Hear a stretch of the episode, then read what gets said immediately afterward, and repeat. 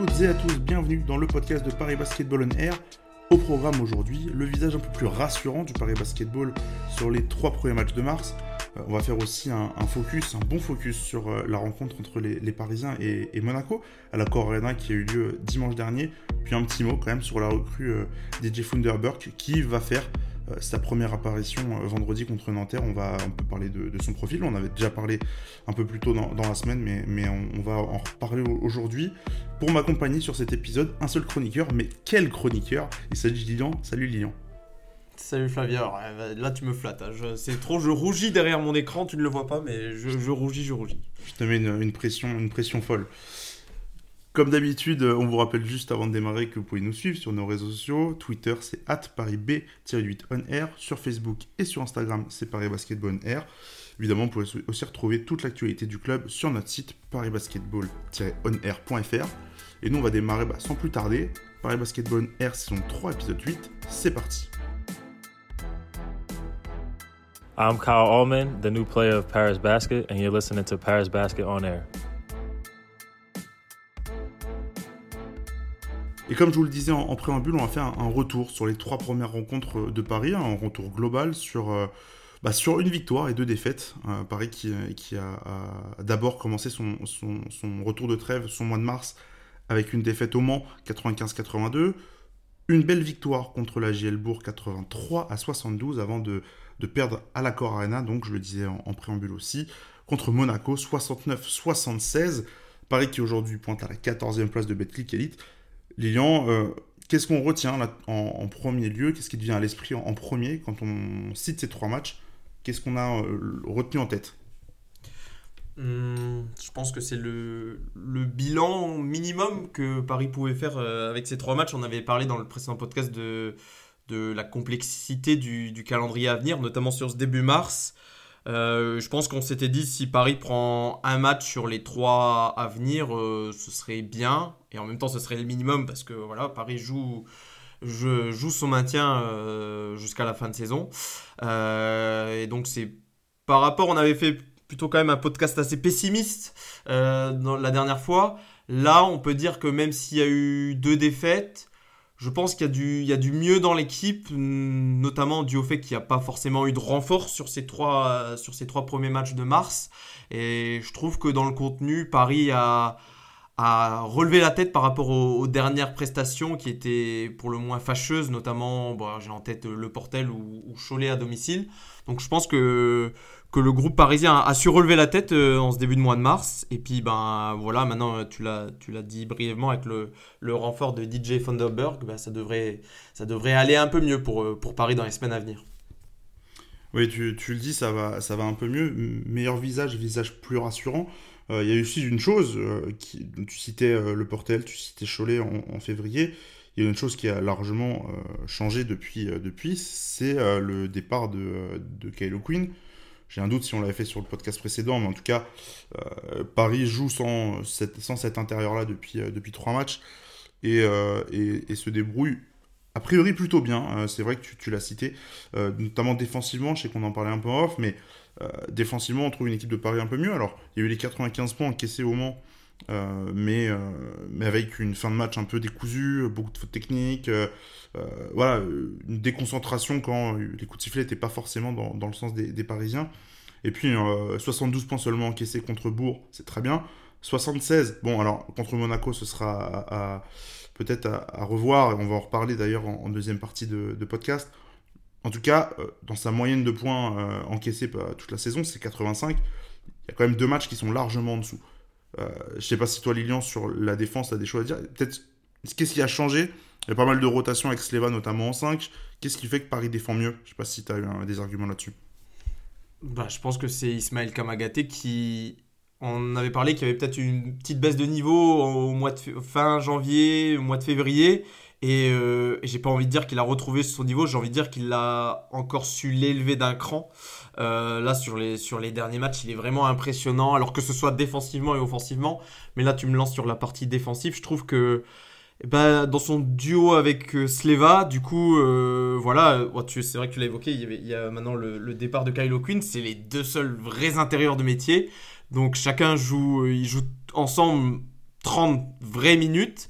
Peut-être aussi que le fait qu'il y ait pour le coup un peu moins de rotation, ça leur permet eux de, bah, bien, de bien s'entendre et de bien communiquer sur le terrain. Mais je trouve ouais, que, on en discutait notamment avec François, qu'on a retrouvé la dissuasion euh, d'Ismaël Kamagaté pardon, sur, ses, sur ses derniers matchs. Et, et Sleva aussi euh, dans un style plus au sol mais qui est également assez bon en défense. Et je trouve que même collectivement l'équipe est un peu plus concernée dans sa propre moitié de terrain même s'il y a toujours des, des choses qui, qui, ne vont pas notamment sur les extérieurs. Mais je trouve euh, j'ai trouvé un peu plus peut-être pas d'envie, mais en tout cas euh, un groupe un peu plus concerné dans sa première moitié de euh, sa propre moitié de terrain, et, ça fait déjà et ça fait la différence. Et, forcément, quand tu enlèves les les minutes de Kylo Quinn qui étaient, on peut le dire, vraiment pas bon défensivement ou en tout cas très très irrégulier, et ben tout de suite. Euh, j'ai envie de dire, quand tu mets 35 minutes d'Ismail Kamagati, tu vas privilégier, privilégier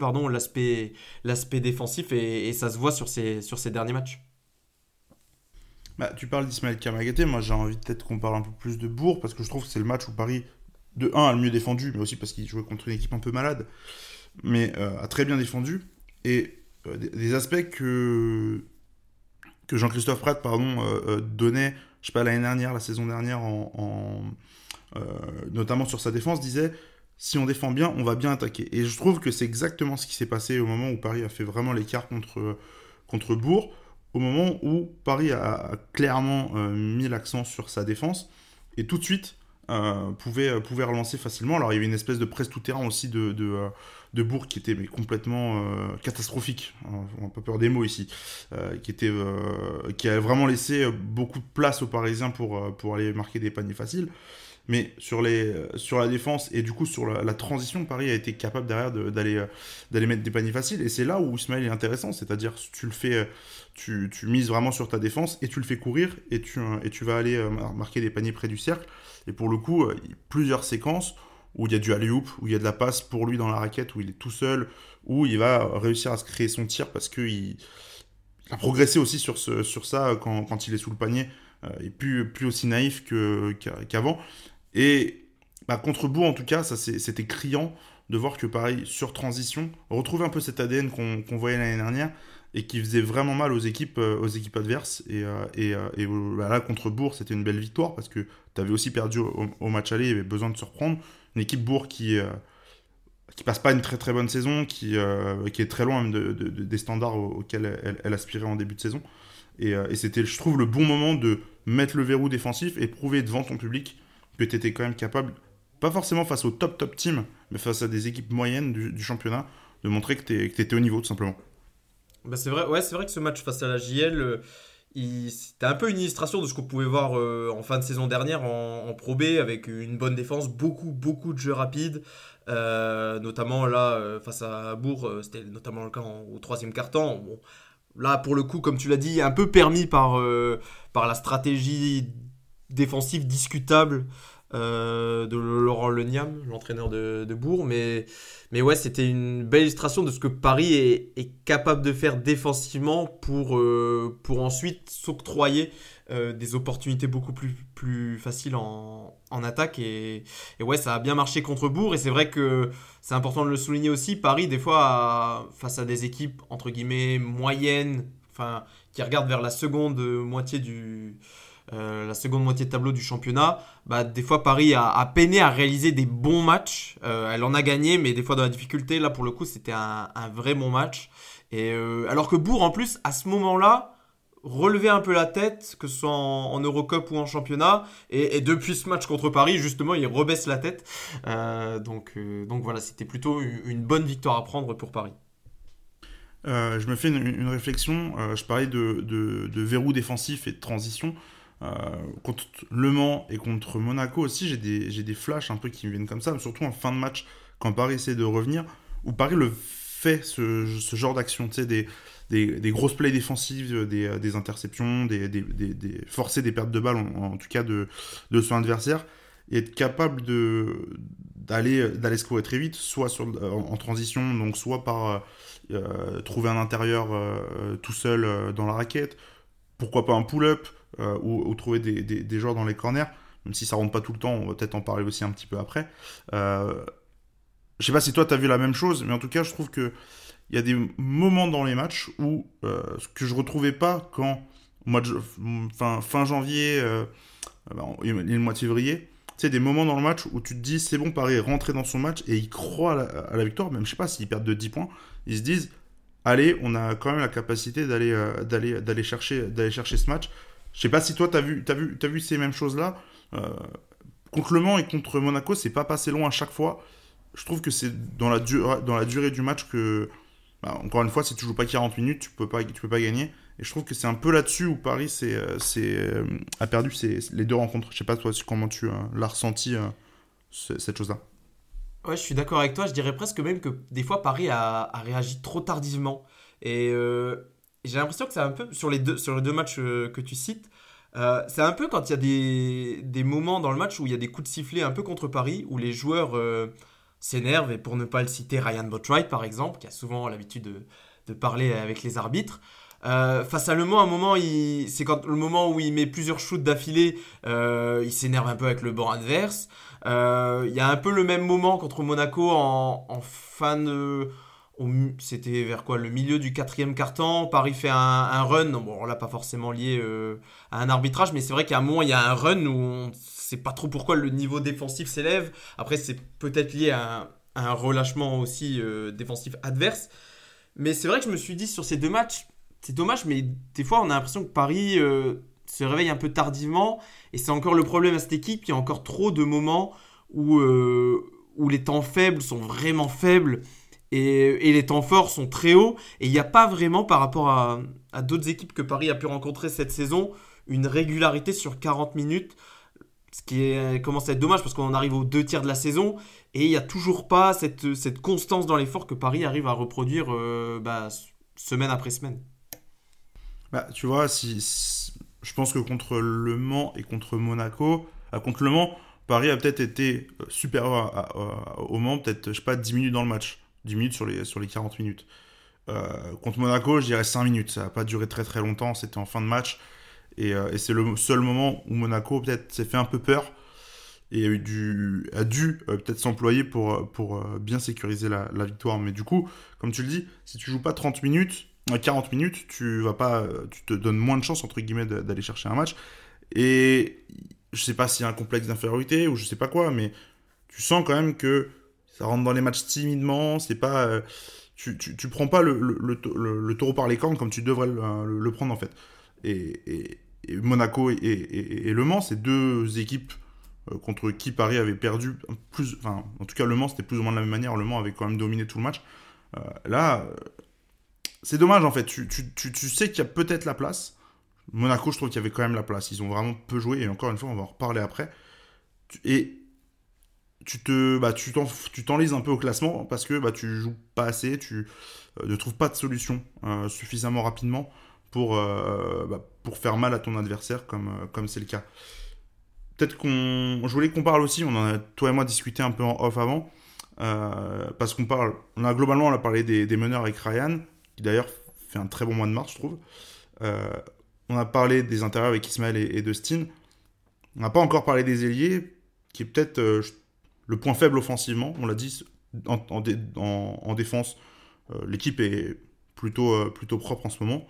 Mais en attaque, pour les citer, Axel Toupane et Jeanne Béguin, sont, on va dire, des interminants du, spectacle un peu. Je sais pas comment toi tu, tu le ressens, est-ce que tu peux nous, nous en parler? C'est vrai qu'on avait beaucoup raillé euh, Rainbow Try dans le dernier podcast. A raison, je pense. Pour le coup, là, euh, tu l'as dit, son mois de mars est, est, vraiment, on va pas dire excellent, mais il est bon. En tout cas, ce qu'on ce que, qu'on avait envie de voir de lui, euh, qui plante des shoots extérieurs à des moments importants des matchs, bah, il est en train de le faire. Euh, donc ça, c'est plutôt positif pour l'équipe. On espère qu'il va pouvoir continuer sur cette lancée. Ouais, on voulait, on voulait un petit peu parler de, nos, des ailiers du Paris Basketball parce que on l'a dit, le secteur intérieur euh, est plutôt bon. Euh, le secteur euh, extérieur sur les, le bas court est également plutôt bon. Là, le bas blesse en ce moment, c'est sur les ailiers.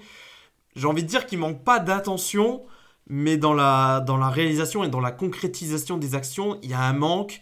je trouve que Juan Begara, à chaque fois, moi, je me fais des réflexions. Je trouve qu'il fait des. Pas des mauvais matchs. Je trouve que justement, il, fait des matchs plutôt. Euh, je le vois un petit peu moins shooter à l'extérieur. Je le vois plus essayer d'aller au, au cercle. Et c'est ce qui me plaît. Euh, euh, c'est ce qui me plaît quand il, quand il est agressif, quand il a envie d'aller vers le panier. Mais là, ça manque un petit peu des fois de. Peut-être de, lucidité au moment de, conclure les actions. Et, peut-être pour aller sur Axel Toupane avant de te relaisser la parole, euh, ben on a peut-être euh, il y a peut-être un petit peu un manque d'impact pour l'instant pour Toupane sur ces derniers matchs. On attend qu'il soit un peu ben, l'un des leaders de cette équipe. Ça l'a été sur certains matchs. Là, au mois de mars, ça l'est clairement pas. Après, bon, il a loupé le match du Mans parce qu'il était malade. mais sur les, deux matchs suivants, je trouve qu'il embrasse pas vraiment ce rôle. Alors défensivement, il apporte. Peut-être pas autant que ce qu'on pouvait espérer. Mais là, c'est vraiment euh, offensivement, les deux, il faut qu'ils qu plantent à l'extérieur. On se faisait la réflexion off sur les trois derniers matchs. Euh, ils shootent en cumulé, euh, Julien Bégarin et Axel Toupin à 3 sur 22 à 3 points. C'est vraiment, euh, quand, quand c'est censé être deux free D, c'est clairement insuffisant. Et c'est ce qui fait un peu. Bah, c'est ce qui fait un peu que l'attaque de Paris est un petit peu moins efficiente. Heureusement, sa défense relève le niveau, mais l'attaque de Paris était un peu moins efficiente euh, ces derniers temps, et c'est peut-être à cause de, ce déficit d'adresse euh, sur les ailes. Bah, je te rejoins euh, sur John Bégarin, je te rejoins, et en fait, là sur le 3 sur 22, je sais pas quelle est sa part de, de, tir, mais, mais je, trouve en tout cas que, ces matchs sont meilleurs que Toupane. J'ai pas spécialement envie de taper sur, sur Axel Toupane, mais il, est, il arrive moins à, trouver, entre guillemets, euh, une manière de scorer différente que euh, par son tir extérieur. On le trouve beaucoup en fin de chaîne dans les corners. Je trouve qu'il devrait être beaucoup plus à la création de, de l'action. Et sur le moment les moments en fait où il veut être à, la création de l'action, dans les moments importants, je pense notamment encore à Monaco, où il prend ce step back un peu, euh, franchement, bah, il est pas bon, c'est pas un bon tir. il est peut-être capable de le mettre, mais c'est c'est compliqué, c'est des tirs difficiles. C'est des tirs qu'il, en tout cas, qu'on ne met pas souvent, en tout cas au, basket. Je trouve qu'il il se trompe un peu de rôle dans le sens où il veut enfiler le costume du, euh, du héros en fin de match quand euh, il, euh, il fait pas un bon match avant. Il est pas, il est pas chaud. Le nombre de tirs dans les corners qu'il a, qu'il met pas, ça commence un petit peu à être dérangeant. Alors c'est du manque d'adresse, ça va revenir. c'est un garçon quand même qui plantait quasiment 20 points en, en G-League en début de saison. Il n'y a pas de raison que. Enfin, le talent est là, le, basket est là. Mais il a un coup de moins bien, et même plus globalement. On en a parlé avec, euh, avec quelques supporters lors du Space la semaine dernière euh, euh, sur Twitter. On est quand même pas mal à penser que il a fait deux très bons matchs dans le rôle qu'il aurait dû avoir contre le Valois et Nanterre. Par contre, son, depuis, son niveau de jeu décline un petit peu. son, défensivement, c'est toujours correct. Par contre, offensivement, il a du mal à, transporter son, talent et, son niveau au, bah, à ce que Paris a besoin en fait pour gagner des matchs. Et ça devient un petit peu problématique. On n'oublie pas que Axel, il est jusqu'en 2024, jusqu'en 2024. Lilian, peut-être sur Axel, tu as, un mot à, ajouter? Ouais, puis non, il faut qu'il s'adapte à une nouvelle équipe aussi. Bon, là, il a eu un. Il avait, il avait bien débuté avec Paris, là il a un petit coup de moins bien, je pense pas non plus que ça va durer, mais c'est aussi un, un rôle, enfin comment dire, il doit aussi s'accommoder d'un, peut-être d'un nouveau rôle. Ça, ça a quand même très souvent été dans sa carrière un, joueur de, un joueur de complément, un joueur de devoir. Peut-être que là, il, bah, il faut qu'il trouve sa marque entre être euh, efficace dans ce, dans ce rôle qu'il a toujours connu et en même temps pouvoir embrasser quelques responsabilités supplémentaires. Donc c'est pas forcément évident et t'ajoutes à ce déficit d'adresse de ces deux joueurs Gauthier Denis aussi qui plante un enfin qui en ce moment a un petit peu moins d'adresse longue distance. Donc forcément, tu additionnes euh, le peu d'adresse de ces trois joueurs. Euh, bah, tu comptes en gros plus que sur Ryan Botchwright et Kyle Allman, pour, euh, pour mettre des shoots extérieurs. Et du coup, bah, ça, devient forcément, ça devient forcément compliqué pour, pour gagner des matchs. Puis on en a parlé aussi en, comment dire en, off, le fait que Dustin, enfin le fait que Kylo Quinn soit parti et que du coup Dustin Sleva joue beaucoup plus à l'intérieur, ça te fait déjà un shooter de moins aussi à 3 points euh, dans, pour, euh, pour planter des, des, paniers. quoi. Mm. Et c'est peut-être euh, là où l'arrivée de DJ Vanderberg va pouvoir un petit peu peut-être permettre à Sleva d'alterner un petit peu plus, de revenir un tout petit peu sur les extérieurs. euh, pour pouvoir alterner. On sait, aussi, que le nouveau joueur shoot un petit peu à 3 points, pas forcément pour une réussite excellente, mais ça peut aussi apporter dans le secteur-là. Je te propose peut-être qu'on passe sur le focus un peu Monaco rapidement. donc c'était le match à, la, à Core Arena dimanche devant, si je te dis pas de bêtises, 8117 personnes. Qu'est-ce qu'on retient de ce match? Jean-Christophe Pratt a dit que c'était un match euh, référence défensivement. Je sais que toi et moi, on n'est pas spécialement d'accord sur ce point. Dis-moi pourquoi.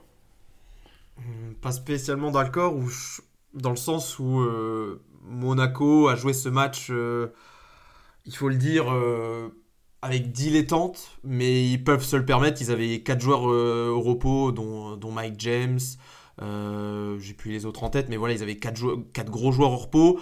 Euh, faut le replacer dans le contexte. Là, euh, au moment où on enregistre cette semaine, potentiellement, ils, peuvent jouer 4. Enfin, si on compte le match de Paris, ils peuvent jouer 5 matchs en une semaine. Avec, ils ont deux matchs d'Euroleague, plus la Coupe de France ce week-end à Trélazé. donc, s'ils vont jusqu'en demi, ça peut faire 5 matchs en une semaine. Donc, forcément, ils ont mis des joueurs en repos, reposé quelques cadres. Mais ils ont une telle force de frappe euh, que ce soit que offensivement ou défensivement, euh, qu'ils ont pu se le permettre. Et pourquoi on n'est pas forcément trop d'accord avec Jean-Christophe Pratt quand il dit que c'est un match référence défensivement? Parce que de la manière dont joue Monaco, avec beaucoup d'isolation, euh, bah forcément tu te fais pas forcément prendre sur des, sur des backdoors, sur des cuts. forcément que tu sur le joueur.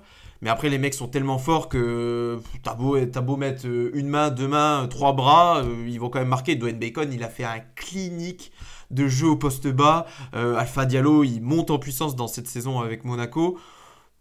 Et puis ils ont mis à la fin, même quand Paris est revenu, ils ont réussi à replanter des gros tirs. Donc dire que Paris a fait un, un, gros match défensivement, je trouve c'est difficile à dire parce qu'au final, oui, t'as T'as gêné tous les tirs de Monaco, mais en même temps, Monaco cherchait pas forcément à créer d'énormes décalages. Ils ont juste compté sur, sur la qualité individuelle des joueurs. Euh, oui, voilà, et ça jouait plutôt lentement quand même. Euh, c'était un match. Euh, autant c'était un joli spectacle, enfin dimanche dernier à Cor Arena, autant je trouve le dans le contenu du match, c'était pas forcément un excellent match. tu me diras ce que tu en penses à part la fin où ça s'est un petit peu réveillé. Mais voilà, euh, Paris a fait le match qu'il fallait, je pense. On aurait pu y croire, voilà, en étant revenant à la fin. Mais Monaco, en tout cas là sur cette deuxième partie de saison avec Sasa Obradovic qui est revenu euh, sur le rocher et, là est, beaucoup trop fort pour, euh, pour le niveau actuel qu'a Paris en ce moment. Bah plus plus enfin j'ai l'impression que Monaco et Paris font pas le même sort en fait. Quand on voit le niveau que euh, Monaco a eu contre Olympiakos cette semaine en Euroleague.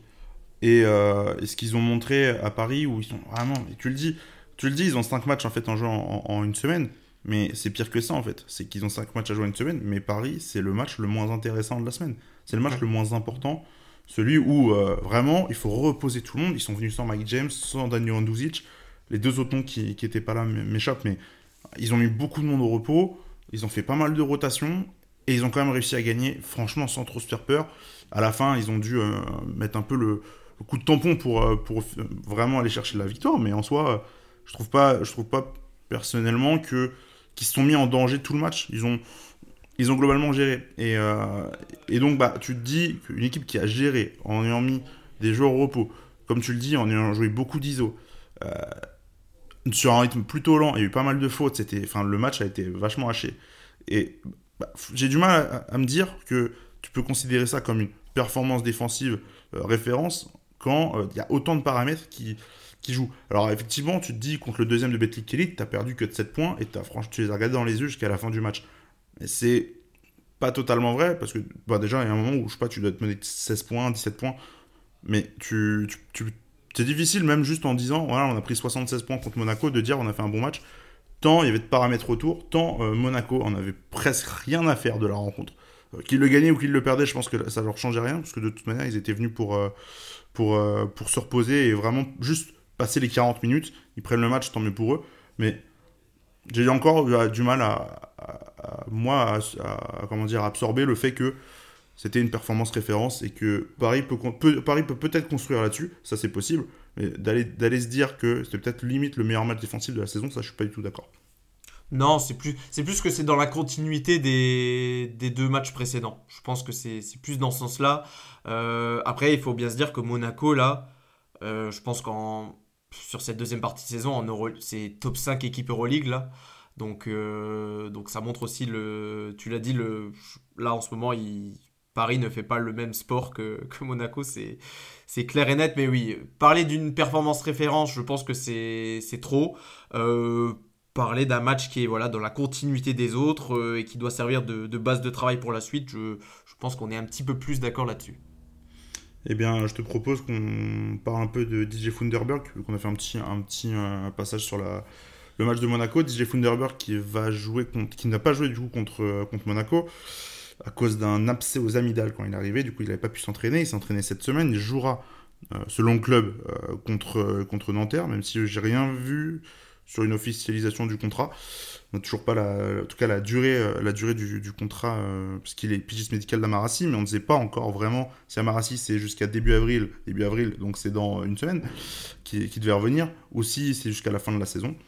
Bref, euh, DJ Funderberg, qu'est-ce que tu en attends, Lilian, globalement? Bah, J'attends que justement, on, parlait que Paris a des temps faibles par moment et qu'il faut pas les pas comment dire pas les éliminer c'est temps faible mais en tout cas faire qu'ils soient le moins pénalisant possible. Et, euh, et c'était par exemple le cas contre Monaco. Euh, Ismaël Kamagaté prend sa quatrième faute très rapidement et après on le revoit on, du coup on le revoit quasiment pas euh, de la deuxième période sauf à la fin euh, et c'est là que DJ Thunderberg doit apporter c'est le fait que quand bah, un des deux intérieurs Ismaël ou Dustin est, est, pénalisé par les fautes ou alors est dans un, dans un moins bon jour euh, euh, plus globalement, et ben lui doit, il doit faire que ben, l'équipe ne baisse pas de niveau ou en tout cas en tout cas faire que Jean-Christophe Pratt bricole un peu moins en mettant par exemple Axel Toupin sur le poste 4 ou, euh, ou Juan Bégarin, tu peux au moins te dire que tu auras j'ai envie de dire quasiment tout le match deux intérieurs de métier. donc voilà, après ça va être ses premiers matchs, à voir comment il, va s'adapter. Ça fait aussi un petit moment qu'il n'a pas joué, du coup, en compétition officielle, je parle. Ça doit faire presque un gros mois. Ça fait 5 semaines. Un mois, semaines. Voilà, quasiment un mois et demi. Euh, adaptation avec une nouvelle équipe. Après, il a l'air d'avoir des, Dans son profil, il a l'air d'être un joueur qui, peut euh, convenir à Paris dans le style, euh, c'est-à-dire euh, défendre et courir vite en attaque. donc voilà, pour moi, je vais juste déjà attendre sur ses premières apparitions, voilà, qu'il limite les temps faibles de Paris et qu'il puisse bien suppléer Kamagaté et Sleva quand ces derniers seront sur le banc. Je trouve, en termes de profil, qu'on est complètement à l'opposé de, de Kylo Quinn, euh, là dans, dans, ce qui nous est proposé par, euh, avec DJ Funderberg. Enfin, c'est un ailier fort, pivot, un peu dans, en tout cas même poste que Kylo Quinn. Il fait 2m08, il doit peut-être même un, peu plus grand que, que O'Quinn. Par contre, dans le style de jeu, c'est pas du tout pareil parce qu'O'Quinn était très, euh, on va dire très lent. C'était beaucoup de demi-terrain, beaucoup de ballons en main, capable de créer pour les autres, même s'il le faisait parfois mal mais il était quand même capable de créer euh, du, soit des tirs, soit vraiment des situations pour ses coéquipiers.